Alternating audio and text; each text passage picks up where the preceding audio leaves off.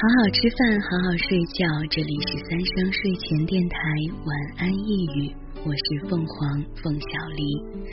今天是六月十七号，星期几啊？星期三，星期三。嗯，呃，昨天在节目里给你读了席慕容的散文。诗人呐，诗人之一。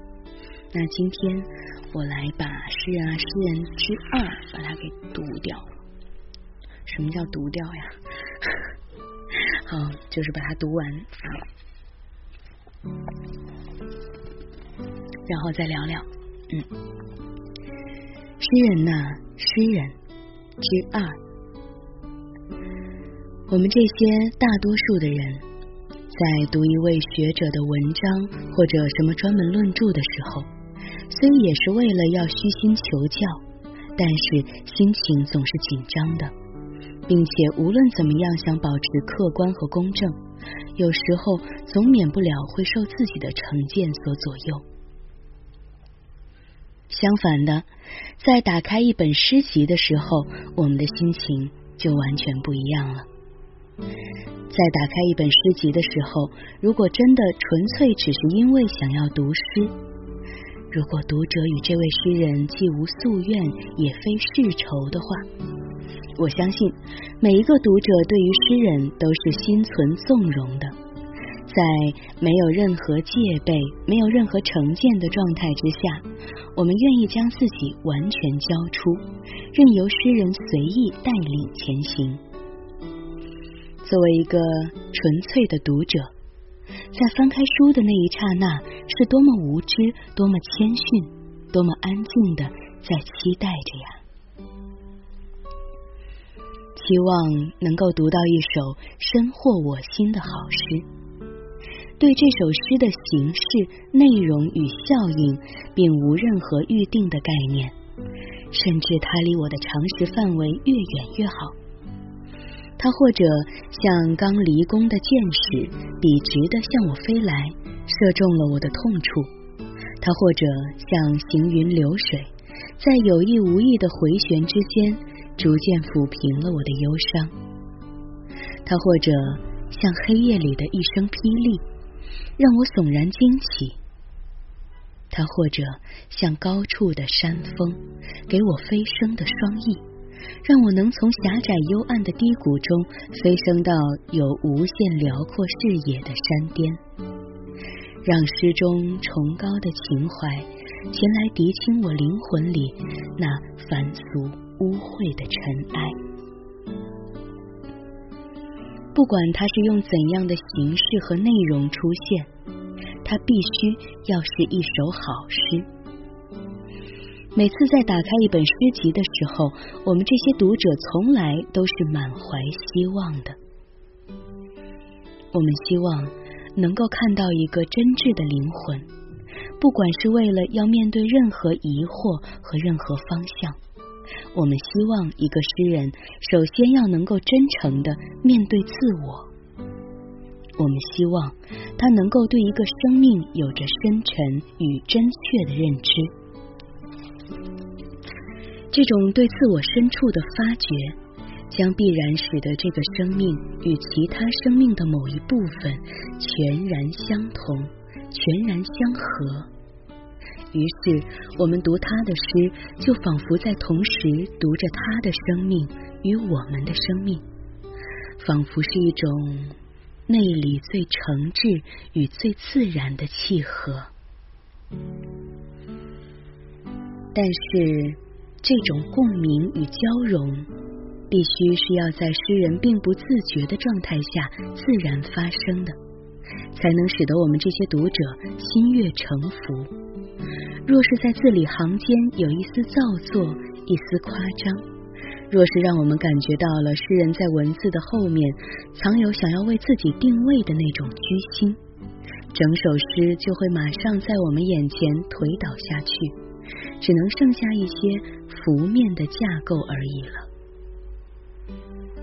如果在一本诗集里连着读了两三首诗都有这种倾向的话，我们在阅读的时候就会迟疑起来，终于在最后不得不掩卷叹息。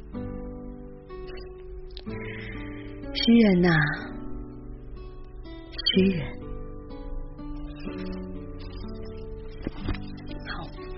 这就是席慕容的《诗人呐诗人》之二啊。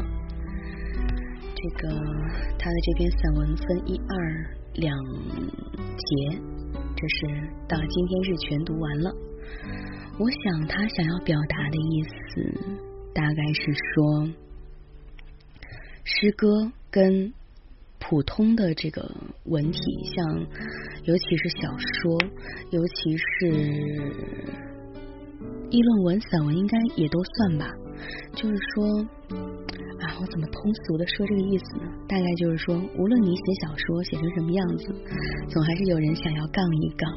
但如果你是写诗的话，尤其是写得好的话，可能在这个读者打开你的诗的那一刹那。其实他是期待着跟你产生一种共鸣的，所以，呃，他一般不会去杠你，不会去杠你，说写的好啊，或者是不好，哪里应该再推敲啊，怎么怎么样？好像就如果是写诗的话，被杠的几率要低一些。哎呀，真是不好意思，我用了这个最俗的语句来解释。反正我理解这篇散文大概是。他想表达的大概是这样的意思。再就是读者读诗，他喜欢看到你的这个行文，他喜欢看到你的文法天真。呃，但如果你是故作天真的话，是会被人看出来的。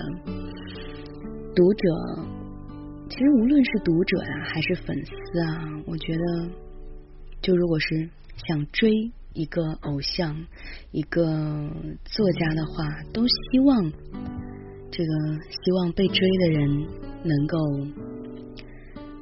又自然又天真，又才情齐齐，又充满这个灵感，充满灵气。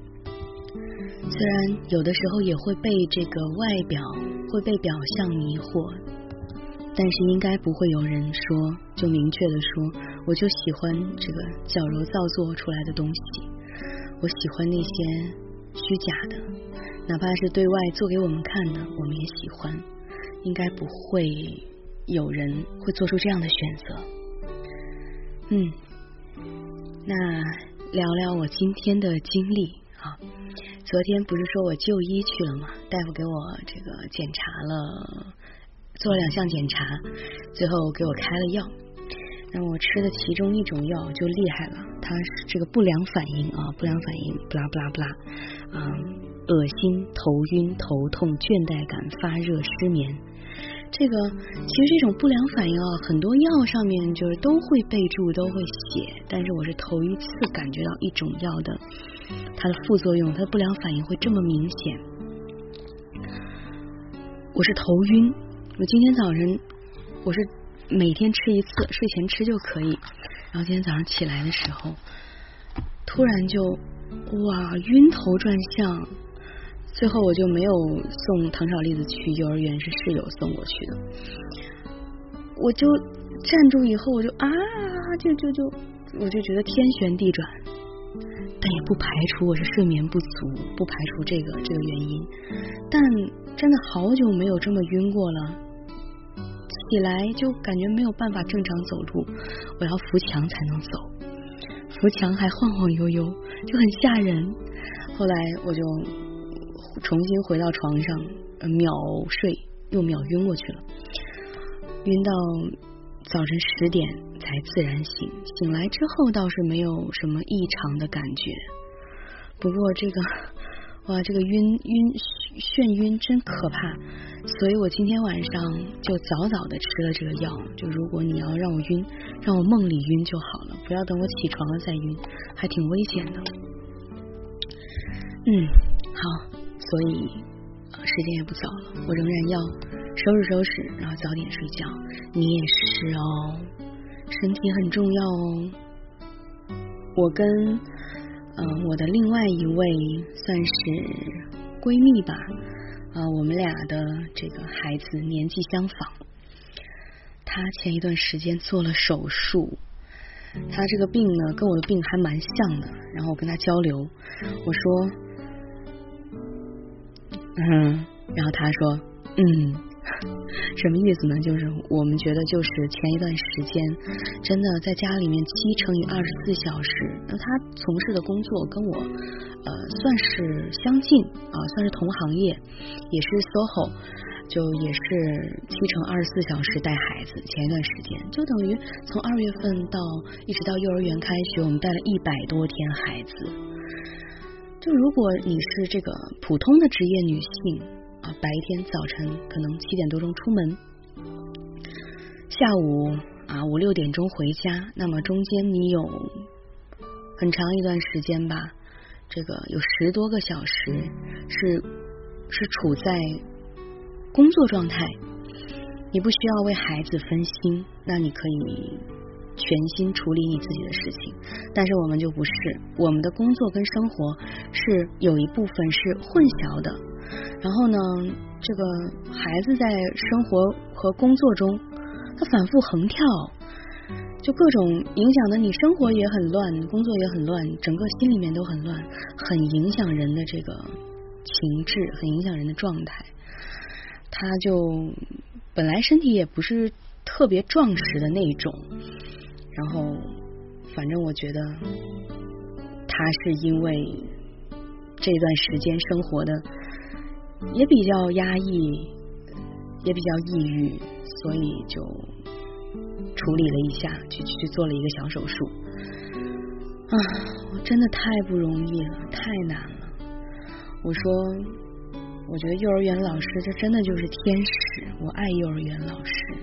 谁跟幼儿园老师过不去，我是绝对不会同意的。我爱幼儿园，我爱幼儿园老师。天呐，我为什么要在节目里说这个？好好好好好，那个时间不早了啊，我们去去睡吧，一起睡吧，好，晚安晚安。